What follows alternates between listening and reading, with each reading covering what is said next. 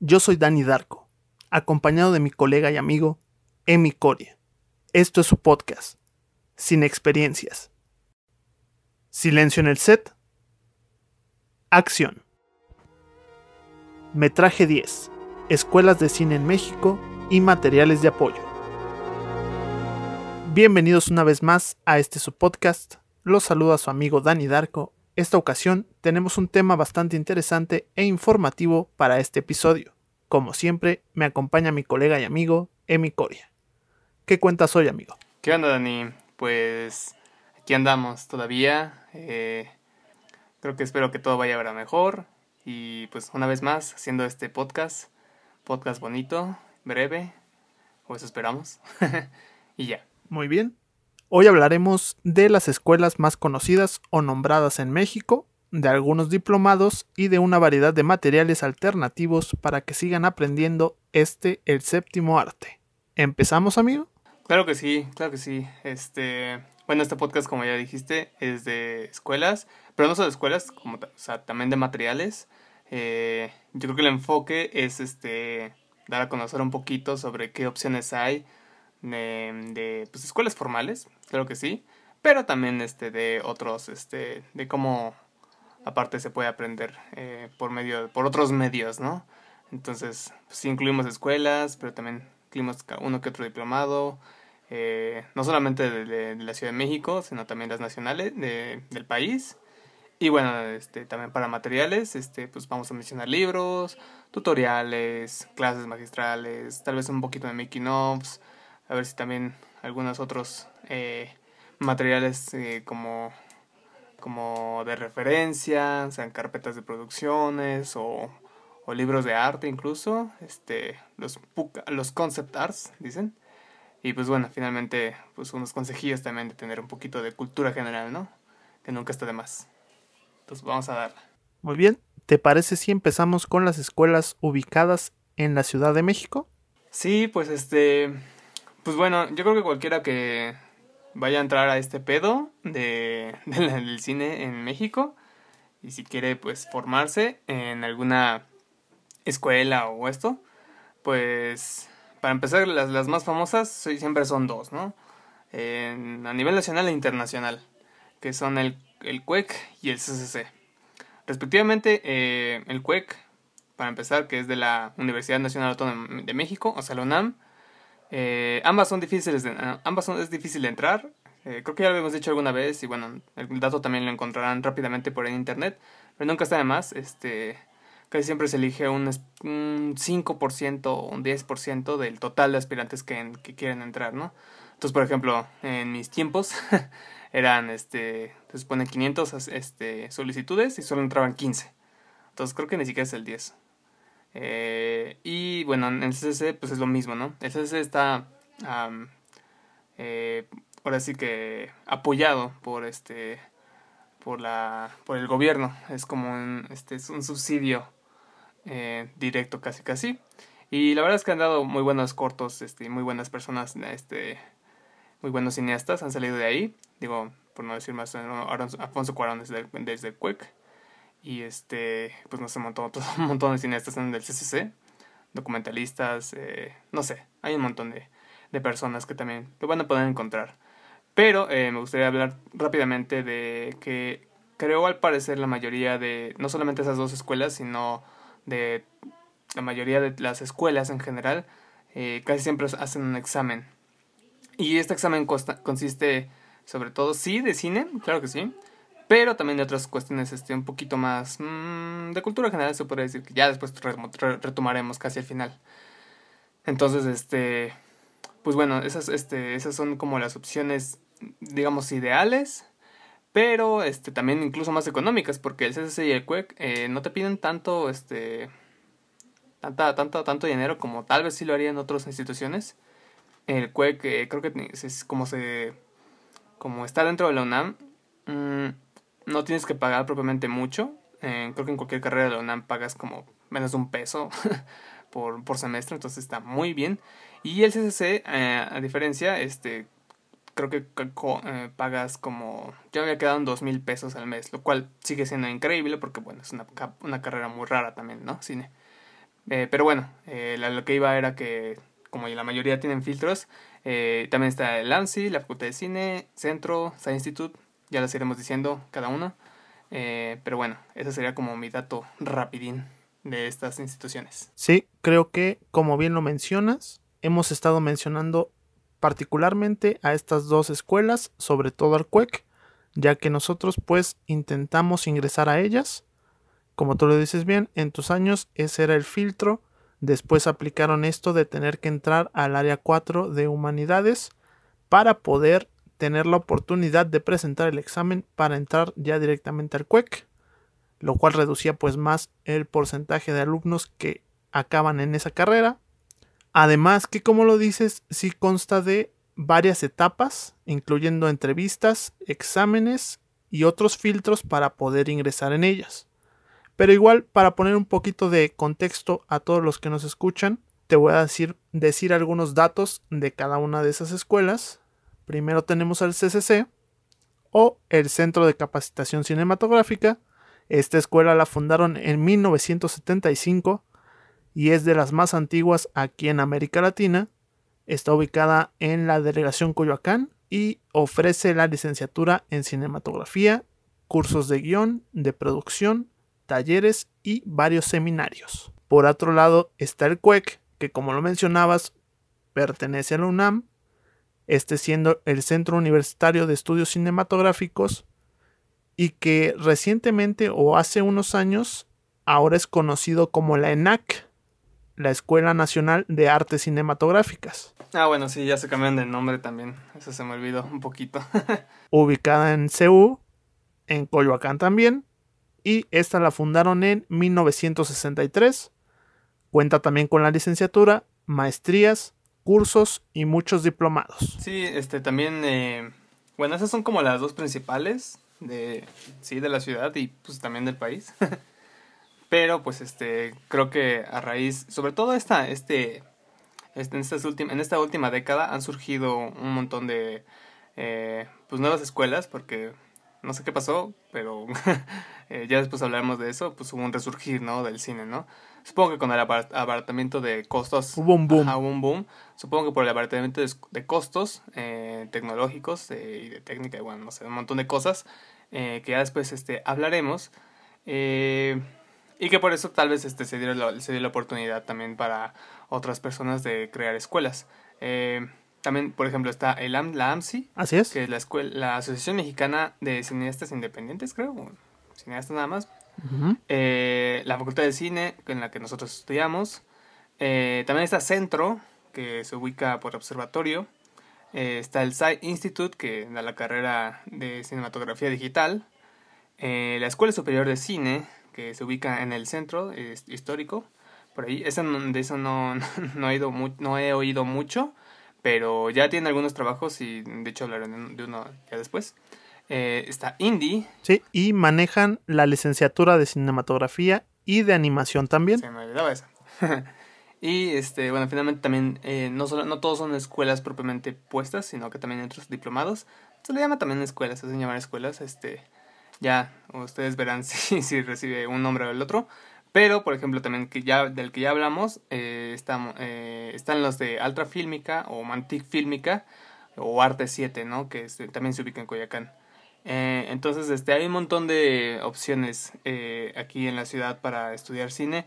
Algunos más difíciles que entrar, otros pues también igual más costosos que entrar, más costosos este, en comparación a otros. Pero bueno, la cosa es este saber qué opciones hay ahí afuera. Eh, pues ahora sí que afortunadamente sí, sí pueden hacer este. Bueno, quien quiera estudiar cine, creo que ya teniendo estas opciones, este conjunto de opciones, eh, puede ver y, pues ver así como cuál sí se ubica para empezar como una opción ideal y después de ahí pues bajarle, ¿no? Digo, quien no quisiera estudiar gratis este cine, por ejemplo en el CUEC, no solo se pueden, pero este tampoco todos los costos son tan tan este pues tan exacerbados, ¿no? En, nuestros tiempos un, un curso así pequeño, eh, me acuerdo, eran de tres días, por ejemplo, hubo uno de AD, estaba en 4.500 por tres días. Y no, así era muchísimo, ¿no? Y ahorita por ese mismo costo te dan una, un mes, ¿no? Que bueno, igual son cuatro días, pero bueno, no solamente un mes, sino te pueden dar eh, ese mes este, por un año, ¿no? Y por diferentes módulos con diferentes profesores. Entonces, este, realmente se ha, cambiado mucho el panorama de, la educación de cine en México. Lo y me agrada mucho porque, pues bueno, mientras más seamos, pues mejor, ¿no?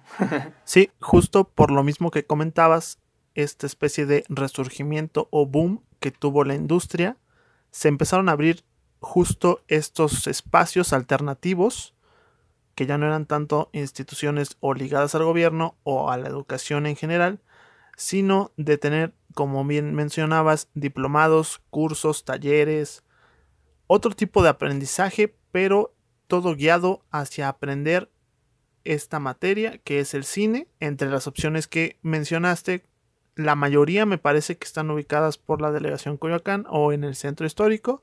Cuentan con una plantilla extensa de profesores y sobre todo me parece que estos últimos años se ha estado regulando un poco más en cuanto a tener validez incluso oficial por parte de la SEP aquí en México y distribuir un poco mejor las clases, lo cual mencionábamos en un episodio anterior que anteriormente no se hacía tanto, siempre se le daba un poco más de importancia a alguna de las materias. Me parece que ahora está un poco más abierto. Hay muchas especializaciones para que cada quien pueda seguir su gusto. Sí, eh, igual creo que también ya habíamos eh, hablado un poco, eh, sobre todo cuando yo creo mencioné que sí me fijé mucho, por ejemplo, en la facultad de cine.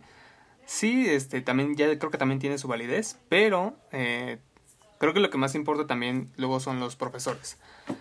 Entonces, este, algo que de repente hacen muchos, este, mucho, bueno, muchos de estos, este, centros o escuelas o como le quieras llamar, eh, es este, su mayor atractivo son los profesores. Y, y más que sus profesores de saber cuál es su, ha sido su currículum, e incluso, este, dicen, no, pues que son profesores en activo. O sea, que actualmente andan haciendo cosas, ¿no? Eh, eso tienen que revisarlo muy bien. Así es. Eh, porque, pues, dependiendo de, eh, pues, de todas las, todo el contexto en el que estén, pues pueden obtener una opción o puede ser mejor una opción que otra, ya sea por desplazamiento geográfico, porque pues, la neta sí es un pedísimo luego llegar de un pedo de un, de un, lado de la ciudad al otro, ya sea también por el costo, eh, no todos somos ricos como para entrar a ciertos este, institutos, o ya sea por, no sé, que tal vez esos, eh, una plantilla les cae mejor que otra eh, de profesores. Por ejemplo, algunos decían que o bueno, muchos de los profesores decían, no, es que sí está muy chido el QXSC, pero ya muchos profesores de ahí, disque, disque, no, no, no, no, lo he corroborado al 100%, este, ya no está en activo. Y aunque no está mal, eso pasa en todas las instituciones, o sea, se les llama las vacas sagradas, ¿no? Eh, que ya tienen, ya han hecho lo suyo, pero pues que ya no, ya no están más. Ya se ganaron su posición ahí, pero ya no están activos en servicio. Sí, no, y es muy diferente la verdad la dinámica, eh, porque sí me ha tocado con profesores de vacas sagradas y con otros profesores en activo. No está mal ninguno de los dos, pero si ustedes quieren una opción más que la otra, pues bueno, ya será lo que quieran. Eh, y al final yo creo que igual, digo, sobre todo este quien tenga la mejor, entre comillas, plantilla, pues este creo que siempre va a ser la opción ideal, ¿no? Y ya después de ahí, pues bueno, lo demás viene siendo... Eh, otros factores como justamente el monetario o, o no sé, el desplazamiento, ¿no? Entonces, bueno, esas son como las opciones aquí en la Ciudad de México. Eh, por ahí se había dicho, creo que ahora, eh, recientemente con todo lo que pasó con el cine eh, mexicano, se decía que también que todo estaba muy centralizado. Eso es completamente cierto. La mayoría de escuelas de cine están aquí, sí. en la Ciudad de México. la mayoría de las producciones se hacen aquí, también en la Ciudad de México.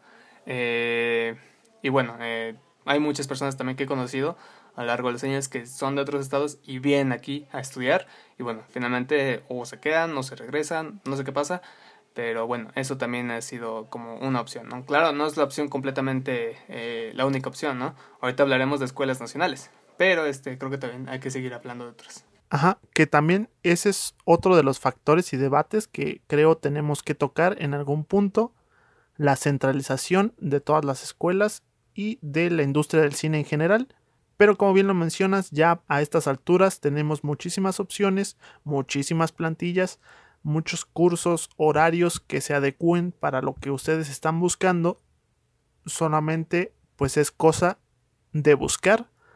Encontrarán, como bien lo decías, muchísimas tarifas que se puedan ajustar a su monedero y a la distancia en la que estén. Pero dentro de todas estas, ¿por qué crees tú que son las más destacadas, aparte de tener algunos egresados famosos, de contar con una buena plantilla de profesores? ¿Crees que sigan manteniéndose en ese estatus? Sí, sí, la verdad es que sí, eh, se van a seguir manteniendo de aquí a, pues no sé, no sé cuántos años. Yo creo que siempre. Digo, una escuela, eh, y ese ya es un tema, creo que tal vez un poquito más este, aparte, pero pues el prestigio en la escuela de repente es este raramente rara vez este si hace las si hace las cosas bien rara vez es este es bajado no del puesto. Entonces de repente se, se incluye el CUEC eh, cada año o cada dos años no me acuerdo sale un artículo de las mejores este, escuelas del cine de cine del, del mundo y casi siempre por ejemplo está el CCC ahí no entonces luego lo publican mucho y pueden encontrar luego el artículo. No sé si el CUEC creo que también. Eh, y bueno yo creo que sí van a seguir muy en activo eh, pues por muchos, este, por muchos, muchos años, sino que décadas, ¿no? Eh, hay muchos, este, o sea, por ser este, esas dos escuelas, para empezar, las más famosas, entre comillas también las mejores, no tanto porque no, hay, no las demás no hagan cosas, sino porque, oye, venga, han sido las únicas dos escuelas en todo el país durante mucho tiempo. O sea, no tiene mucho la facultad de cine, no tiene mucho centro, no tiene mucho la escuela superior de cine, no tiene mucho indie. Bueno, indie tiene un poquito más. Eh, pero venga, no pasa de... Pero la mayoría son de 10 años atrás, dirías tú? Sí, o sea, de 10 años a lo mucho. Yo creo que Indy sí lleva un poquito más, es el único, creo. Eh, pero, o sea, todas las demás tienen de 10 años para acá, o sea, del 2010 para acá. Y, la verdad es que la cantidad de material que uno puede este, sacar de ahí, pues este, no, no siempre este, es tan, tan grande o tan extenso como el y el CCC. Por ejemplo, el CUEC y el CCC, ambos que sí este, están este, subsidiados por el gobierno, o bueno, este, en este caso por la UNAM, eh, que también está subsidiada al mismo tiempo por el gobierno en alguna parte, eh, les dan convocatorias para hacer óperas primas, lo cual no es, igual a, a, los otros, el AMSI, ni el AMSI, ni la Facultad de Cine, ni el Centro.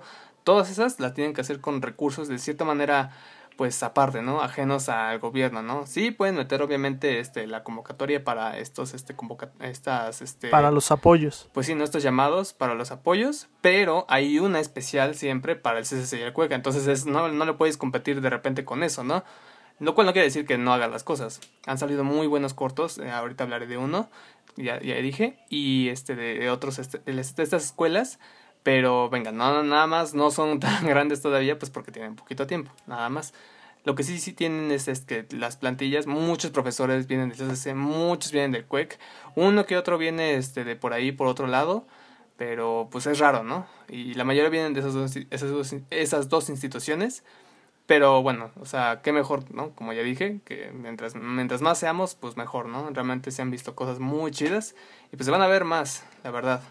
Entonces por eso tienen que pensarle bien qué eligen y cuál eligen. También tocando ese tema, encontré ya investigando en cada una de las escuelas que hay varias que fueron fundadas por maestros o alumnos egresados de algunas de las más antiguas como el CCC o el CUEC, en este caso para los diplomados o para las nuevas escuelas como tú decías. Pero otra cosa que me llama mucho la atención es sobre todo en los diplomados. No sé si tú estés de acuerdo conmigo, pero me parece que sí, que nosotros fuimos ahora sí que de las generaciones precursoras de estas nuevas escuelas, estos nuevos diplomados y cursos. Y me llama la atención cómo se han transformado en estos años, investigando un poco sobre todo el diplomado donde nosotros estuvimos en los estudios Churbusco, Altrafílmica. Ahora ya tiene una duración de 20 meses y han abierto más horarios. Además de que su variedad de profesores creció muchísimo desde la última vez que estuvimos ahí. Sí, bueno, también ya, eso fue hace cinco años, creo. Verga, qué rápido. eh, Exacto. Pero sí, eh, pues qué bueno que todos crezcan. Sí, sí he visto que crecen, no, no había visto de los 20 meses. Nosotros nos quedamos en 11, 12 meses, 13 creo, por ahí. Eh, ah, no, no, fue, fue más, porque era el año y un poquito más, eran como 14 meses, ahorita ya son 6 más, imagínate. Sí, era casi año y medio, ¿no? Sí, era casi año y medio. Eh, entonces, este, pues bueno, eh, justo tienen que ver eso, ¿no? También el plan de estudios, eh, bueno, supongo que en cualquier carrera, en cualquier profesión, pues en cualquier escuela, pues sí lo verán, ¿no? Pero creo que estas opciones, al menos las que han salido, no están para nada mal. Um, final de cuentas, creo que ya lo dijimos también, lo importante es que pues sí, eh, sí estudies, eh, pero también, ah, por ejemplo, algo que dicen mucho de las escuelas de cine y es 100% claro, son los contactos, ¿no? Ya lo, ya lo mencionamos un poquito tal vez con, cuando estábamos hablando con Mariana. Eh, contactos y patrocinios, diría yo. Yo diría incluso, o sea, sí los patrocinios, pero los patrocinios vienen también de los contactos. Entonces, este, es, es, un, es un connect muy caro. Todo ligado. Y en las escuelas justamente sirve mucho eso. O sea, cualquiera que veas en el CC de Quick te dice, sí, está chido porque, bueno, la escuela te ayuda y todo eso, pero, o sea, a final de cuentas, ahí, en esas escuelas, ahí en tu grupo, en el salón de clases, ahí de ahí sacas tu crew. De ahí sacas este, dónde vas a estar, si vas a estar de AD, si vas a estar de fotos, si vas a estar de continuista, si vas a estar de arte, no sé, cualquier cosa. Y de ahí sacas. Y tienes que ir conociendo y conociendo y conociendo gente. Entonces eso es muy bueno de las escuelas. Eh, que conoces pues obviamente gente. Y finalmente de, con ellos son los con los que haces las cosas.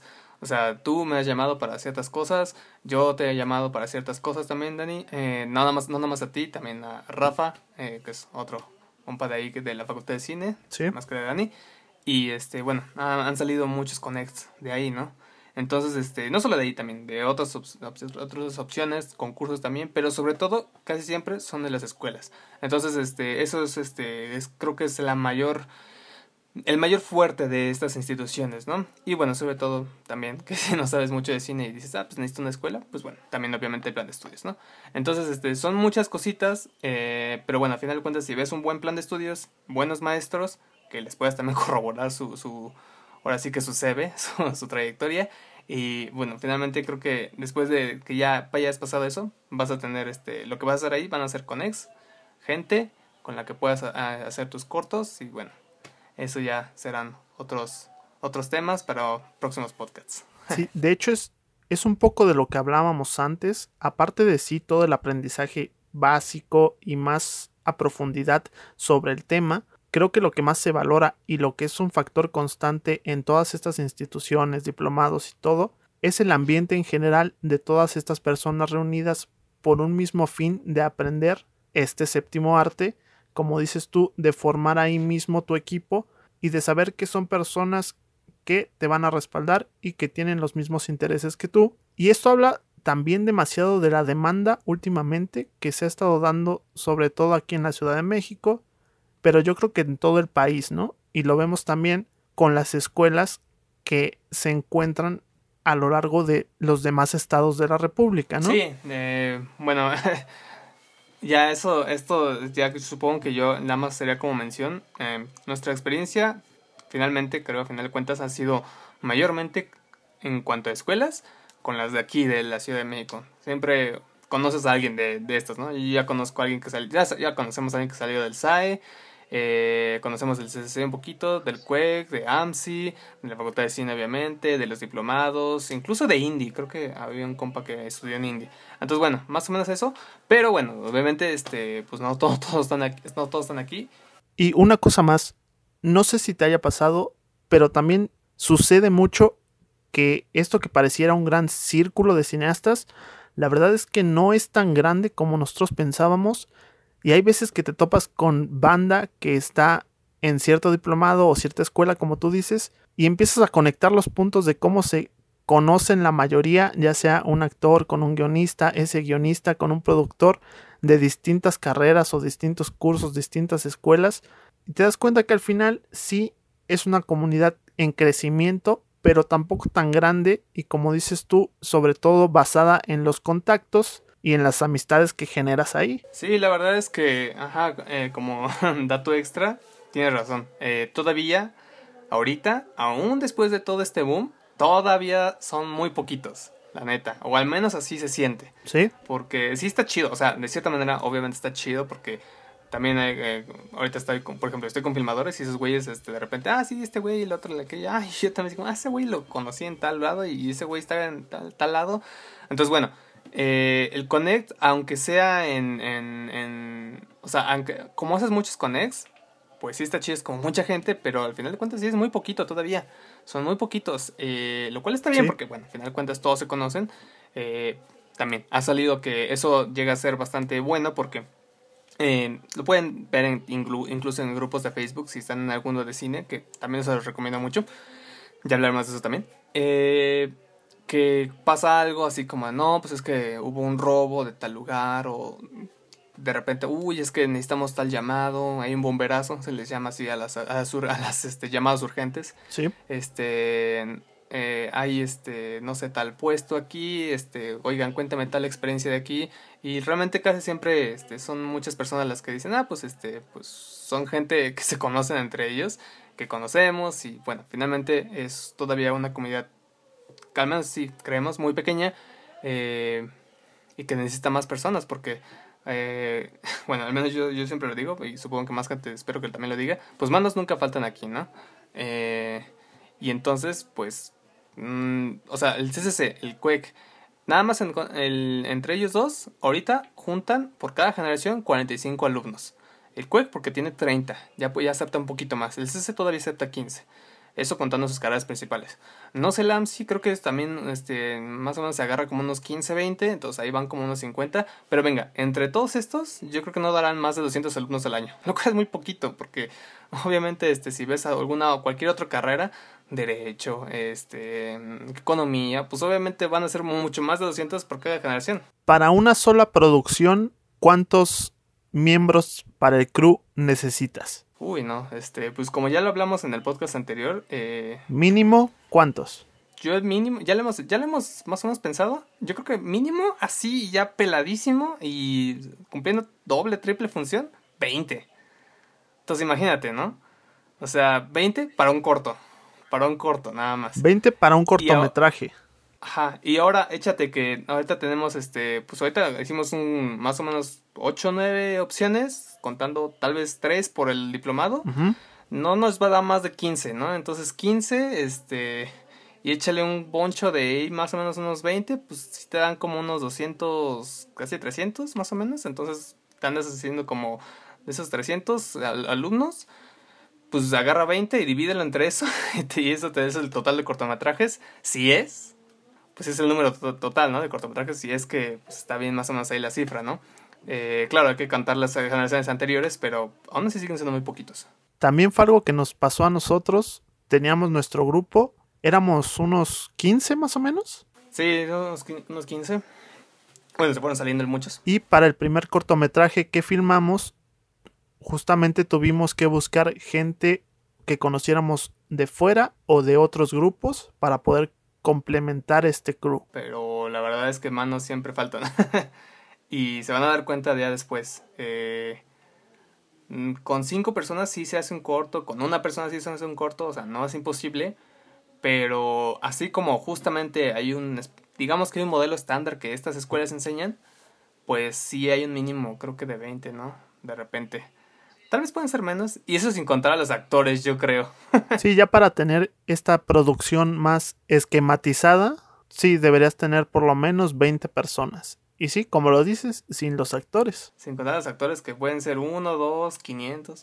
Bueno, no sé, espero que no tantos, pero sí, pueden ser bastante, ¿no? Y a eso agrégale, no sé, otros factores, ¿no? Como transporte, gaffers, no sé, también. Catering. Supongo que todos, todos usan eso. O sea, por ejemplo, entrar al cine no, no significa, implica ver el catering, pero obviamente nadie ahí... Nadie va directamente a catering. Creo que nadie se meta a cine para hacer catering, ¿no? O sea, esos son cocineros que se les contrata, ¿no?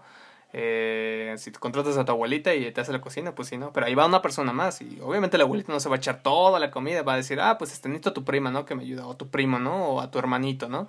Entonces ahí échale dos personas, tres personas. Y crece y crece la producción. Y crece, crece. Por eso también tenemos, decimos que es muy importante la producción, porque neta sí es un pedísimo. Eh, también hay una, aún, aún con todos esos este, personas, como ya dijimos, no todos se convierten en directores, pero sí una mayoría quiere eso, o fotógrafos, o no sé qué otra cosa, pero de repente ya no hay muchos productores. Entonces, eh, de repente sí está cabrón porque, bueno, yo me he enfrentado de repente a esas partes en que digo, verga, este, necesito un productor y este, de repente hay alguien que, eh, Marina es productora, pero le pregunté y le dije, ah, es que necesitamos hacer esto, me dijo, ah, es que no, no, estoy disponible. Entonces le pregunté a otra persona y va por tiempos, ¿no? También, o sea, y, y cuando dices, ah, pues este, pues necesito un productor, pues a veces hay personas que sí lo hacen, pero están ocupados o a veces de repente no son tantas y los poquitos que conoces están ocupados. Entonces es como, verga, necesitamos más productores también. Y eso pasa de repente mucho. Ese también creo es un factor importante que como decíamos por lo menos necesitas 20 personas para hacer la producción de un cortometraje. Estos grupos de diplomados o cursos normalmente son de 15 a 20 personas, pero como bien lo mencionas, de esas 20 personas que están en ese grupo, tal vez 7 quieren solamente un puesto. Otros 5 quieren solamente otro puesto. Entonces creo es ahí donde se vuelve un poco difícil, no imposible, se puede lograr. Es lo que se maneja aquí también, que se aprendan a delegar los cargos y a explorar los demás, las demás áreas dentro de la película. Pero, ¿te parecería bien si pasamos ahora a nombrar las opciones nacionales? Sí, sí. Pues sí, este. Bueno, ya pasando a esa siguiente opción, a esta siguiente sección, eh, hay otras instituciones, o al menos nosotros encontramos otras pequeñas instituciones, ni tan pequeñas, ya, unos también ya llevan un rato, y, y tampoco son muchos estados, digo, son 30, 31 más el Ciudad de México. Una, una cosa que tenemos que aclarar también es que este listado lo hicimos conforme a las que encontramos, pero seguramente hay muchísimas opciones más que no estarán aquí mencionadas, pero que ustedes pueden buscar. Sí, entonces eh, ojalá, este, ojalá nos equivoquemos de cierta forma para que, que haya muchas más este, escuelas y todos estos centros, ¿no? Entonces, por ejemplo, eh, la primera que encontramos eh, fue en Veracruz, esa ya la había escuchado yo y se llama la Escuela Veracruzana de Cine Luis Buñuel. Sí. esa, esa tiene reciente también, es, tiene poquito tiempo, no tendrá tal vez más de 5 o 6 años, sino que menos. Eh, a mí me ofrecieron este, ir allá. y yo dije, mm, tal vez. Pero bueno, ya no se hizo. Y eh, no, está no, está, no está tan mal. Eh, creo que hay, mucho, hay algunos cortos que justo recientemente creo que vi. Y uno creo que era de, la Escuela Veracruzana de Cine de Luis Buñuel. Eh, no sé cuánto cueste, pero sí, sí cuesta. Y bueno, finalmente para los veracruzanos, pues allá pueden estar, ¿no? creo que está en Jalapa, Veracruz. Ajá, que también pueden encontrar todas las tarifas de los cursos, diplomados y las escuelas directamente en sus páginas. Hay varias de las opciones que aquí enlistamos que incluso cuentan con visitas guiadas para conocer las instalaciones, el plan de estudios y para que ustedes decidan. Y tenemos también una opción en Monterrey, ¿verdad? Tenemos una opción en Monterrey que se llama la Escuela Superior Ilumina. Eh, esa también la encontramos y pues no se veía tan mal, la verdad. Como les decimos, realmente no sabemos mucho de, de esas escuelas, no, no, han, no, han, este, no han llegado hasta acá, pues es justo, ¿no? Los estudiantes. Eh, tenía un, compañero de guion que se vino, de, este, no de Monterrey, sino de otro lado, eh, vino a estudiar guion y lo que me decía era que allá en el norte, o sea, sí está, por ejemplo, la escuela de Monterrey, pero este, pues en el cine es muy escaso, la verdad. Eh, no se hace mucho cine por allá, ¿no? Y es algo que también se van a encontrar siempre, ¿no? Eh, no, se hace cine, no se hace mucho cine de repente en otros estados. Sí se hace, obviamente, pero no tanto como en la Ciudad de México, ¿no? ¿Crees que en cuanto al cine y a la enseñanza del cine cambia un poco la percepción dependiendo de los estados? Digo, nosotros no tenemos pues la fortuna de saber muy bien más lo que encontramos investigando, pero ¿crees que ese sea un factor que afecte o que mejore? Pues yo creo que sí, yo creo que sí. Eh, supongo que todo mundo ha visto, por ejemplo, eh, Pulp Fiction o Interstellar o no sé, cualquier otra película, la de los Vengadores. que se mantiene, se mantiene un lineamiento, estándar, ¿no? En la mayoría. Pero sí, justo, pero, pero eso iba, sí, que todo el mundo ha visto muchas películas populares y obviamente los estudiantes de estos, de, de estas este, instituciones, pues sí los han visto, pero no es lo mismo hacer, supongo, o eso seguramente casi estoy 99% seguro, hacer cine en Monterrey, a como no es lo mismo hacerlo en Veracruz, a como no es lo mismo hacerlo en Michoacán. Y obviamente tampoco las historias deberían ser las mismas, eh, porque bueno, hay un clima increíble y un contexto increíble allá en el norte, el cual es muy diferente a la costa, el cual es muy diferente a, no sé, la sierra. Eh, entonces, este, el cual es muy diferente también a Puebla, ¿no? Y obviamente también súper diferente a la Ciudad de México. Eh, entonces, este, yo creo que sí, para empezar influye eh, pues en las historias, en qué se quiere contar.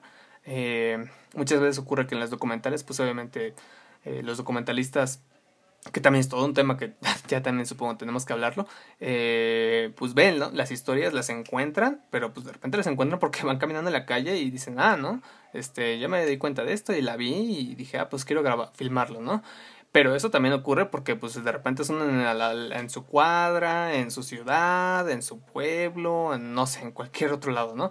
Entonces, por, por, ejemplo, para empezar ahí, yo me diría que sí podría haber una, una vuelta por ahí en, de las historias y finalmente pues también en las condiciones, ¿no? Eh, tengan muy en cuenta que no todo es...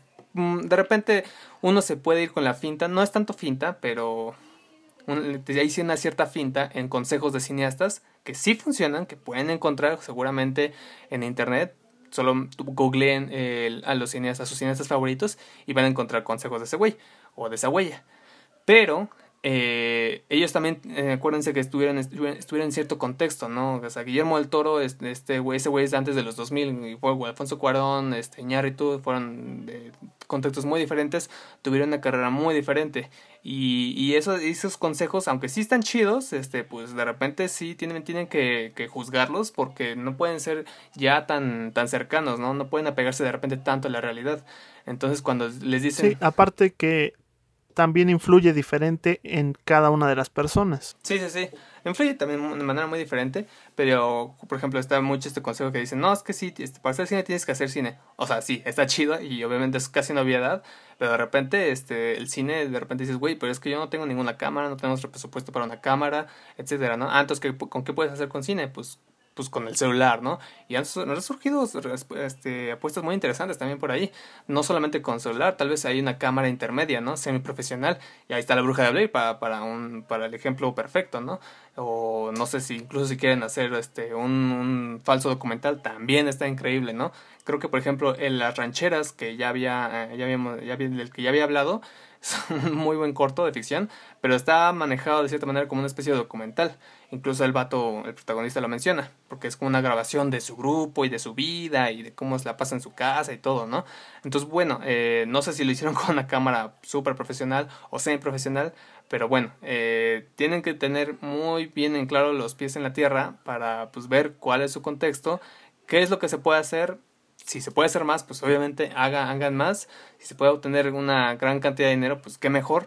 Eh, si no se puede, pues ya ni modo pero igual, ¿no? O sea, también tienen que ver este que no están parados en el mismo contexto de la persona de la cual pueden este eh, tomar cierto consejo que puede estar al otro lado este, del mundo. En Japón, si se están tomando un, consejo de Akira Kurosawa, pues qué chingón, pero pues ese güey vivía en otros tiempos y en, otro otros lares, ¿no? Entonces, este, sí, este, también, este, juzgan mucho, este, y comparan mucho las cosas que ven en, en pues bueno, que, que ven en el cine y que vende cineastas, ¿no? Muy bien. Tenemos también eh, otras escuelas en Puebla, Cinearte, en Aguascalientes, el Centro Productor de Cinematografía Digital Avantgarde y el Centro de Estudios Cinematográficos en Guadalajara. Hay uno en Morelia también, ¿verdad? Sí, ese se llama el Image México. Eh, pues sí, ¿no? Pues debería estar en Morelia porque pues también está ahí uno de los este, festivales más grandes de cine de Latinoamérica, si no el que más el Festival de Morelia. Entonces, este, bueno, eh, no, seamos cómo, no sé cómo sean las situaciones allá, espero que sean muy buenas, la verdad. Y pues ojalá, este, pues sí, este, se logran hacer más, más cositas. Eh, y ya después más después de cositas, más cosotas. Muy bien. Esto soy albur. Pasemos ahora a los materiales alternativos de enseñanza, en este caso libros. Libros, este, pues sí. Ah, bueno, sí. Eh, como ya les dijimos, ahí tenemos muchos, mm, o sea, en la, en la, escuela van a aprender mucho por, sus profesores, eh, también viendo cine, eso está muy bien, eh, pero también se tienen que, o sea, poner una carrera no solamente significa ver a cada rato, bueno, aunque sea de cine, ver eh, cosas en, en, en, la pantalla, sino también leer, leer cosas. Entonces, justo, hay libros, también les diríamos algunos tutoriales y clases magistrales. Entonces, para empezar, Dani, ¿Tú qué libros recomendarías? Sí, yo tengo dos en particular que fueron los primeros que me acercaron más a todo este ambiente. El primero sería La oruga y la mariposa.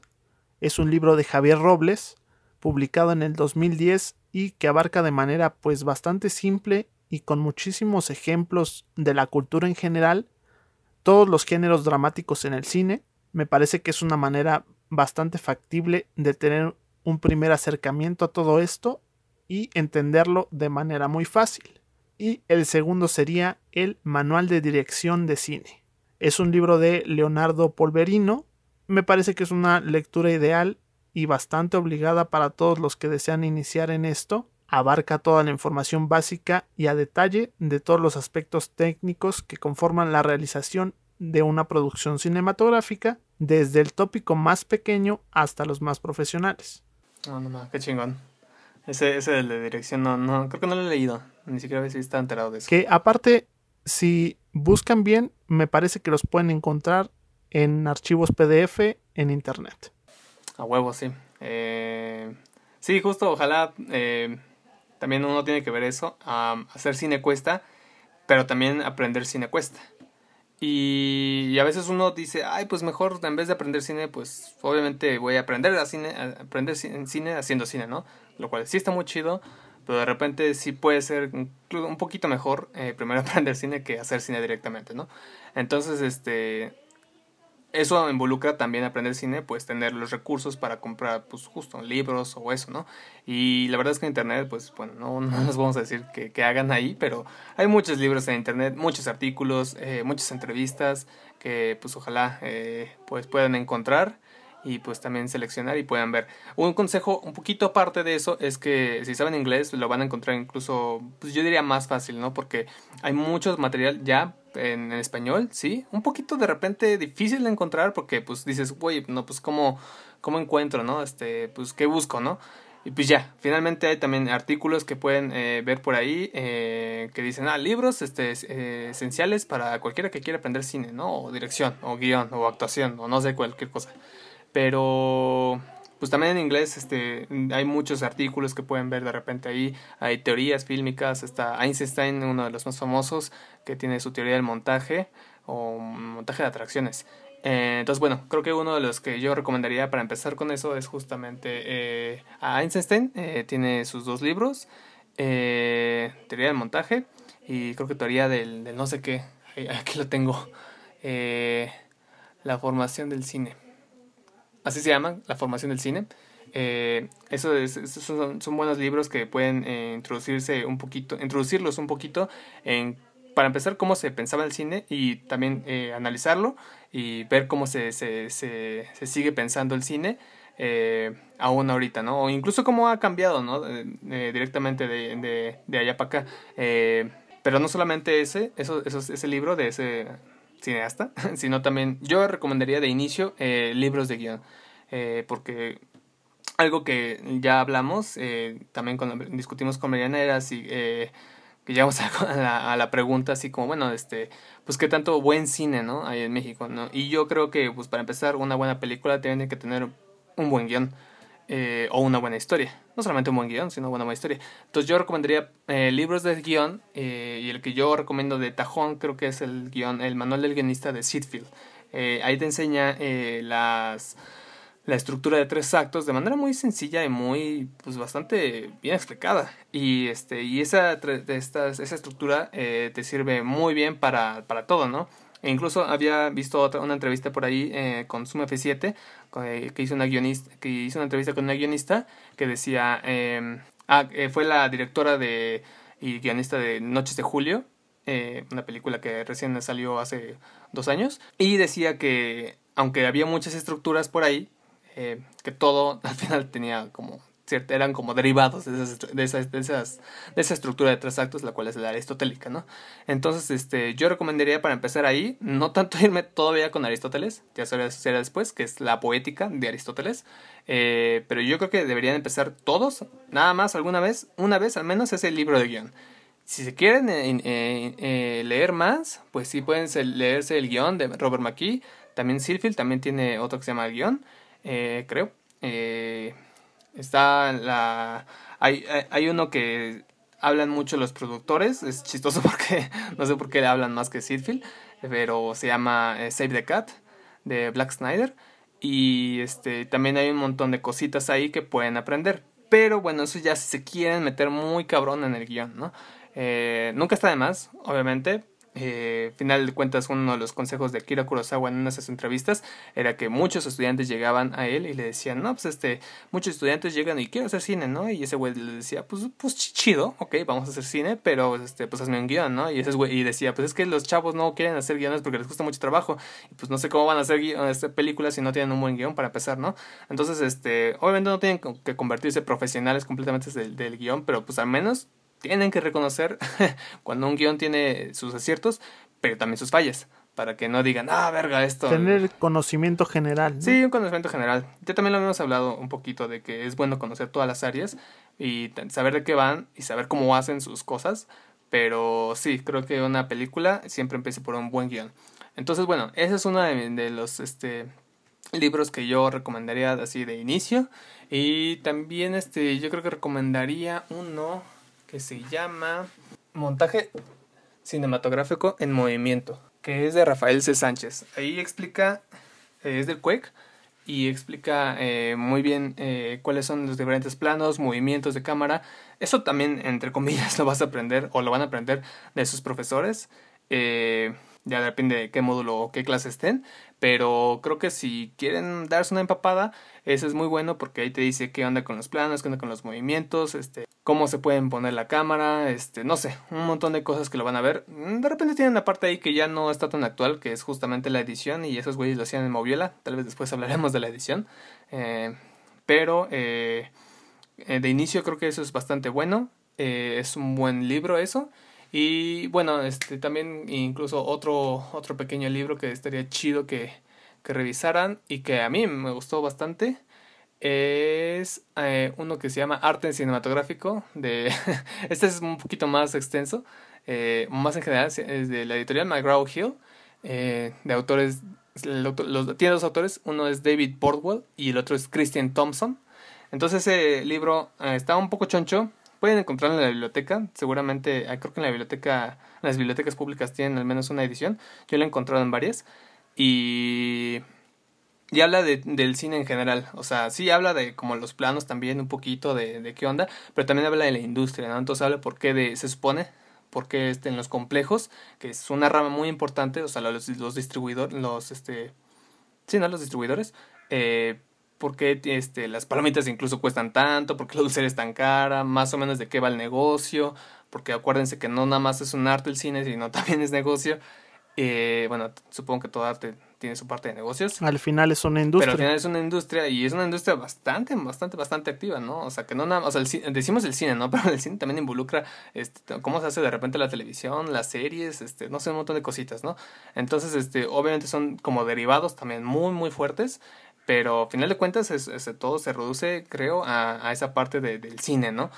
tanto del lenguaje como de los, de los negocios. Entonces ese es un buen libro que te da un panorama bastante amplio de, de, de qué va todo esto, ¿no? Entonces te habla así justamente de qué es necesario para una película, este, qué puestos hay, eh, sí te habla creo que un poquito también de los, de los, este, ¿cómo se llama? Justo, de, de los planos, de los movimientos, este, las jerarquías, entre comillas, eh, no sé, siento que ya también ahora haya muchas jerarquías, pero bueno, se supone que es productor, director, guionista y bueno, de ahí para abajo, entre comillas para abajo, porque no es para abajo, es para, para los lados, todos están igual. Y bueno, creo que esos serían mis libros, ¿no? Que yo recomendaría de inicio. Muy bien. Dentro de estas herramientas y materiales también, como ya les mencionábamos un poco, tenemos los tutoriales en video. Alguna vez en otro episodio ya les he mencionado un canal. Hay también clases magistrales, los making ups que muchos los encuentran, me parece, en YouTube o incluso revisando sus DVDs. Había muchas ediciones en las que el disco extra traía todo el detrás de cámaras de las producciones, además de material pues de referencias creativas, ya sea de otros compañeros o incluso últimamente está esta tendencia también de que los autores liberan sus guiones para público en general, ¿no? Sí, este, sí se eh, justo en Morelia, en el Festival de Morelia creo, eh, sacó un post en el que liberaba un libro de, de, no sé si era de cine nada más mexicano o era de guiones, guionistas mexicanos, no, no me acuerdo cuál bien, pero bueno, eh, tienen que estar muy pendiente ahorita de que todo el mundo anda liberando material, y no solamente cortos y películas, también material de lectura, es muy importante la lectura. Y sobre todo en la situación actual en la que estamos, ¿no? Ajá, sí, sobre todo. De, ahorita, sí, también, entre comillas, no sé cuál es el contexto de cada persona allá afuera, pero pues como todos deberían o están la mayoría en sus casas, pues creo que es un buen momento para estar este, leyendo, porque pues, de repente el traslado de aquí al trabajo y luego de regreso, pues te corta tiempo, y bueno, en ese tiempo, pues te puedes leer algo, ¿no? Cosa que de repente no es posible, incluso en el metro. Pero bueno, eh, regresando un poquito a los tutoriales en video, yo a mí me gustaría decir eh, que sí hay como tutoriales, eh, pero sobre todo hay canales y videos. y de esos este, hay muchos en YouTube. puede sonar como mamada, pero la verdad es que son materiales muy muy importantes y hay entrevistas bien bien chingonas. Entonces, por ejemplo, está el BAFTA, eh, que son los güeyes de, allá, están relacionados con los Oscars eh, y son de Estados Unidos. Esos güeyes de repente eh, graban, las, la, les, les preguntan creo a los, a los a los directores que den una clase y por ejemplo creo que Robert Eger, Robert Eggers o Ari Aster, no me acuerdo cuál de los dos, y no que los dos eh, han estado ahí eh, exponiendo cómo es que hicieron sus respectivas películas, lo cual es muy bien porque si te gusta The Witch o si te gusta Hereditary, pues dirás, ah, pues este, ahí voy a ver y, pues ver cómo lo hizo, ¿no? Claro, está en inglés, hay que saber en inglés.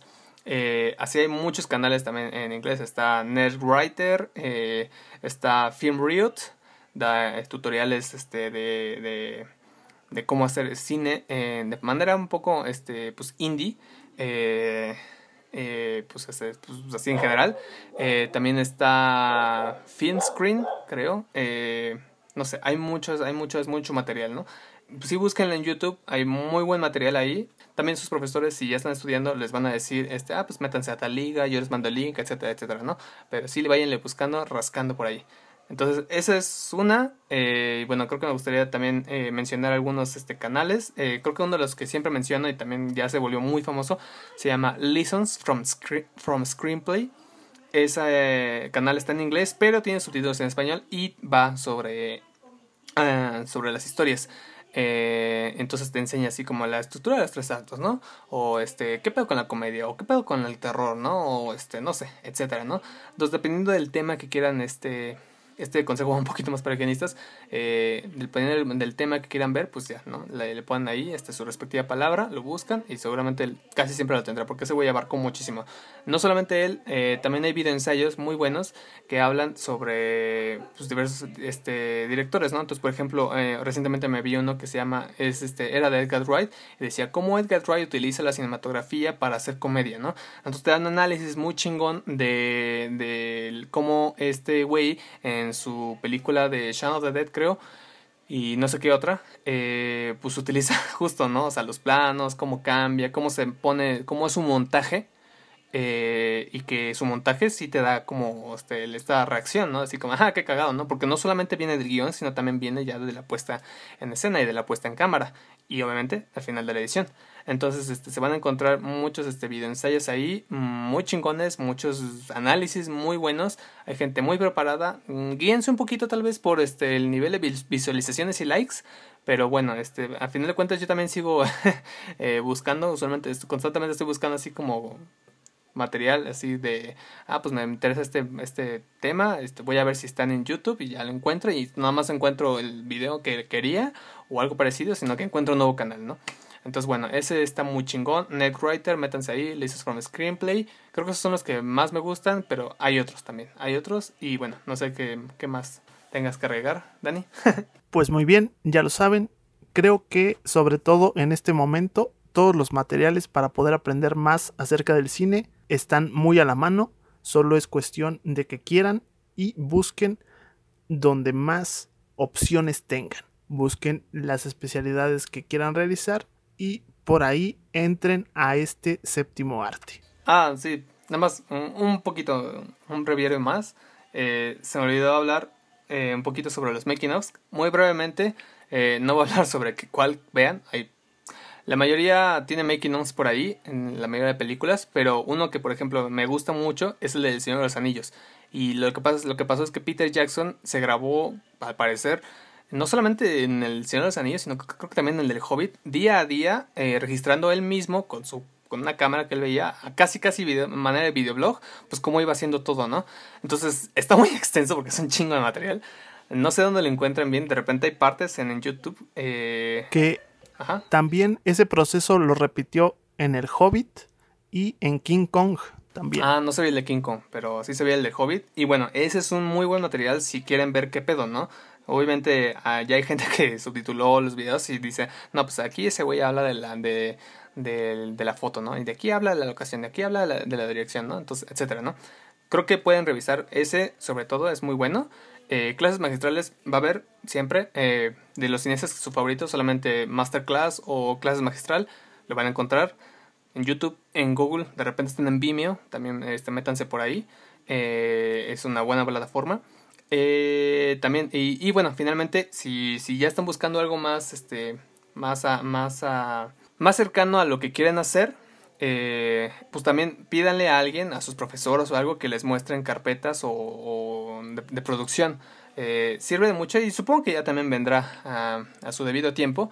Eh, que de repente ah, digan, ah, pues es que nosotros hicimos un corto hace tres años y pues nos hicimos nuestra carpeta, tómala como ejemplo, ¿no? Eso sirve mucho porque ahí puedes ver, empezar a ver cómo se organizan los llamados, las plantillas, eh, los, este, los esquemas, eh, la ruta crítica, no sé, hay un montón de conceptos que sí hay que aprender en el cine y bueno, una carpeta de producción está muy chida porque vas viendo así como, ah, mira, así le hicieron estos güeyes y así le hicieron otros, y así le hicieron aquellos, entonces, etcétera, etcétera, etcétera, ¿no? Entonces sí vayanlo viendo también, eh, si le pueden, eh, no sé, eso no he encontrado mucho en internet, la verdad, pero este pues vayan viendo, ¿no? Preguntándole a sus conocidos, así como, oye, cuando tienes la carpeta de producción, ¿crees que me la puedes pasar nada más para echarle el ojo? A uno que, a una que ya no te importe mucho. Y así, lo vayan, lo vayan haciendo. Y finalmente, pues un poquito también de cultura general, porque nunca está de más, eh, en general, ahí sí puede decir muy en general, es, pues este, tener un poquito de cultura. Eh, pero sí sirve mucho eh, en este en, en, específico para esta parte no porque bueno finalmente un odontólogo pues, tiene que aprender de, de, la boca de los dientes no sé no sé qué tanto aprendan pero un cineasta pues este, siempre está en constante aprendizaje la verdad y sirve mucho que de repente tengas una referencia a ciertas cosas porque pues dices, ah, es que yo quiero hacer algo así, ¿no? Entonces tienes la referencia. Te van a pedir, les van a pedir muchas referencias. Siempre traten de estar aprendiendo de lo que quieran aprender, sí, pero también incluso también de lo que no les interesa mucho. Digan, ah, pues bueno, tal vez quiero aprender de ahora de ver qué pedo con letras hispánicas, ¿no? Que es la carrera o no sé, alguna otra cosa. Y van a, van a saber, van a ver que después sí les va a funcionar mucho porque van a decir, ah, pues yo tengo tal referencia y pues se van a eso, ¿no? Entonces, este, sí, cultura general es muy bueno en esta, en esta carrera. Muy bien.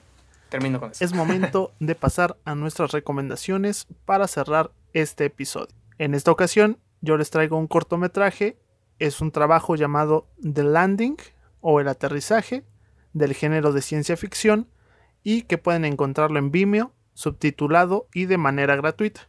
Esta es la historia de Edward, que siendo pequeño y junto con su padre presencia el impacto de un objeto sin identificar cerca de la granja donde están viviendo. Su padre se hace cargo de la situación, pero parece que hay cosas que él está ocultando y que se entrelazan ahora con su vida adulta. Poco a poco, pues iremos descubriendo un secreto enterrado entre ambos. Me pareció que es una historia bien realizada, con un diseño de sonido peculiar y sobresaliente, una fotografía pues bastante buena y con visuales muy interesantes, actuaciones bien enfocadas dentro de este género y que generan un muy, un muy buen trabajo en conjunto en general, ya lo saben, denle un vistazo, díganos sus opiniones, los dejo así para no soltarles ningún spoiler. Chingón, se ve bien. A huevo, Dani. Eh, yo eh, traigo un corto eh, mexicano que justo es de la Escuela Superior de Cine, eh, está aquí del centro. Se llama Nopaltepec. Me gustó bastante porque realmente vi más cortos. Bien. Pero todos estaban así como, eh, y este fue pues, el que más así dije, ah, huevo, este sí me produjo algo, sí me choqueó, digámoslo así. Entonces Nopaltepec va de... Está muy sencilla la, la premisa. Um, de hecho dura, a ver, antes que nada, dura 8 minutos. Es del 2019, del director Hiram Islas Vázquez. Y la historia trata de mmm, un vato que va en una combi y le dice, no, pues es que déjame en tal lugar, ¿no? Y dice, ah, pues el conductor va, va carnal. Y luego se sube otro güey. eh, pues recoge el pasaje, ¿no? De repente, güey, le saca la pistola a ese güey y dice, no, pues este, cáete con la lana tú, güerito, y tú, este, este conductor, pues cáete con, con lo que ganaste hoy, ¿no? Entonces, de cierta manera, este, esos dos, dos güeyes se tienen que confabular eh, sobre qué es lo que tienen que hacer para, pues, no dejarse de ese cabrón, de ese cabrón, y si es que lo someten, pues también ver qué van a hacer con él. Entonces, este, tiene buena foto, realmente la historia está pues, con, eh, condensada, bien.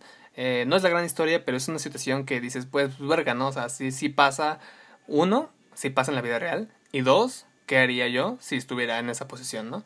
Entonces, este, ojalá nunca, nadie más nunca estuviera en esa posición, lamentablemente va a pasar, pero eh, parece muy chingón porque pues de repente sí son cosas bien duras que sí te cambian. No la vida quizás, pero sí te cambian así. De repente te choquean muy cabrón este, a, a, corto plazo. Y pues no sé. Eh, eso está muy cabrón de repente. Entonces, eh, me gustó bastante ese corto. Ha estado en varios festivales. No sé si ha ganado un premio. Pero realmente es un muy buen trabajo. Y creo que ya. realmente me gustó bastante. Échenle un ojo. Ah, está, eh, lo pueden ver en el Festival de Cine de Morelia. Y aparte de encontrar ese, pues van a encontrar otros, ¿no? Entonces también se los pueden echar. Eh, realmente no todos creo que estén tan chidos, pero de los que he visto al menos, que han sido como unos este, siete, eh, ese me gustó bastante. Entonces, échenle un ojo. Muy bien, lo estaremos buscando para verlo. Y por último, mi recomendación de largometraje esta ocasión es Enemy o El hombre duplicado, película de Denis Villeneuve del año 2013 y con una duración de 90 minutos. Esta cinta está basada en la novela del escritor portugués José Saramago, también llamada El hombre duplicado y publicada en el 2002. Cuenta además con las actuaciones de Jake Gyllenhaal, Melanie Laurent, Sara Gadon e Isabella Rossellini y nos cuenta la historia de un profesor universitario de historia que pues tiene una vida muy monótona, pero todo cambia cuando gracias a una recomendación aleatoria llega a sus manos una película que contiene algo interesante, pues una persona idéntica a él actúa en ella. Es así como nuestro protagonista pues se envuelve en la búsqueda por este hombre que incluso puede ser más parecido a él de lo que piensa. No les cuento más, pero de ahí parte esta historia llena de suspenso psicológico y que se vuelve un thriller muy bien manejado en todos los aspectos. Los apartados técnicos sobresalen muchísimo, incluyendo la música, la fotografía que es bastante sobria, pero que logra atraparte de principio a fin, y sobre todo las actuaciones de todo el elenco, destacando a nuestro protagonista, y además la narrativa del guion en general, hacen que esta película pues se convierta en una experiencia única y que difícilmente se va a repetir. Diría yo que es un trabajo hasta cierto punto contenido, que cuenta con pocas locaciones y personajes, pero con una potencia que radica dentro de la deconstrucción de esta línea argumental que nos mantiene al filo de nuestras expectativas y que nos de demuestra la genialidad detrás de este director. Una cinta que sin duda deben visitar más de una vez, pues se convertirá en objeto de análisis, debates y discusiones por mucho tiempo. Vayan a buscarla donde más les convenga y no se cierren ante las infinitas posibilidades narrativas que tiene el cine. A huevo, yo creo que pues yo creo que la voy a ver porque sí es una pendiente también. Aparte es de Denis Villeneuve, Villanueva, no sé cómo se diga. Eh, pero sí, este, pues ese güey ya es casi el profeta de nuestros tiempos. y pues no está, no está de más, ¿no? Ver cómo, cómo ha hecho esa película. Eh, ya se volvió una garantía, ¿no? Sí, ese güey ya es garantía, sí, pero así cerdísima, ¿no? No mames, Split Runner, no mames, se pasó de ojete ahí. Eh, pero bueno, dejando de lado mi fanboyismo por ese güey de repente. Creo que, eh, pues nada, ojalá este les haya servido, ojalá les sirva a mucha gente, muchas chavas, chavos, no solamente chavas y chavos, mucha gente también adulta. Uh, hay que tener muy en cuenta también que eh, muchas personas, ya lo habíamos mencionado alguna vez, pero otra vez hay que mencionarlo, eh, no se van a encontrar siempre con gente de su edad, lo cual tal vez algunos les puede choquear, tal vez algunos no, a mí me choqueó un poquito, eh, pero nunca es tarde para aprender cine. Entonces, este, no solamente como por de experiencia propia, sino también porque hay cineastas que han empezado su carrera bien tarde. Hay güeyes que han hecho películas a partir de los 40 años. Y, y antes de eso, pues hicieron otra cosa, ¿no? Entonces, este, bueno, nunca se está de más. Eh, échenle muchas ganas siempre. Eh, pues si quieren, este, pues no sé, algunas otras recomendaciones de guion, pues este, ahí, ahí, pueden poner en la cajita de comentarios de Facebook y de YouTube, eh, sobre todo, porque en Spotify no creo que no se puede. Eh, que pues que digan, ¿no? Un poquito más de, acerca de los guiones. También Dani sabe bastante de eso. Eh, tratamos de hacer un poquito así diferente, así como poquito más en general, pero ese es, nuestro mero mole. Y pues finalmente, pues nada, agradecerte Dani por que aquí seguimos. Pues ya nos veremos en el próximo podcast. Muy bien, creo que lo resumiste bastante bien. Nunca es tarde para hacer cine. Ya saben, tienen todas las herramientas al alcance de una búsqueda. Hagan cine, lean sobre cine, estudien sobre el cine y júntense con personas que quieran hacer cine como ustedes. Este ha sido un episodio más y sin más por esta ocasión, esperemos lo hayan disfrutado. Recuerden buscarnos en Spotify, YouTube, Facebook y Twitter. No olviden suscribirse, dejarnos sus comentarios y recuerden que hay cine para todos. Gracias, Dani. Adiós. Adiós.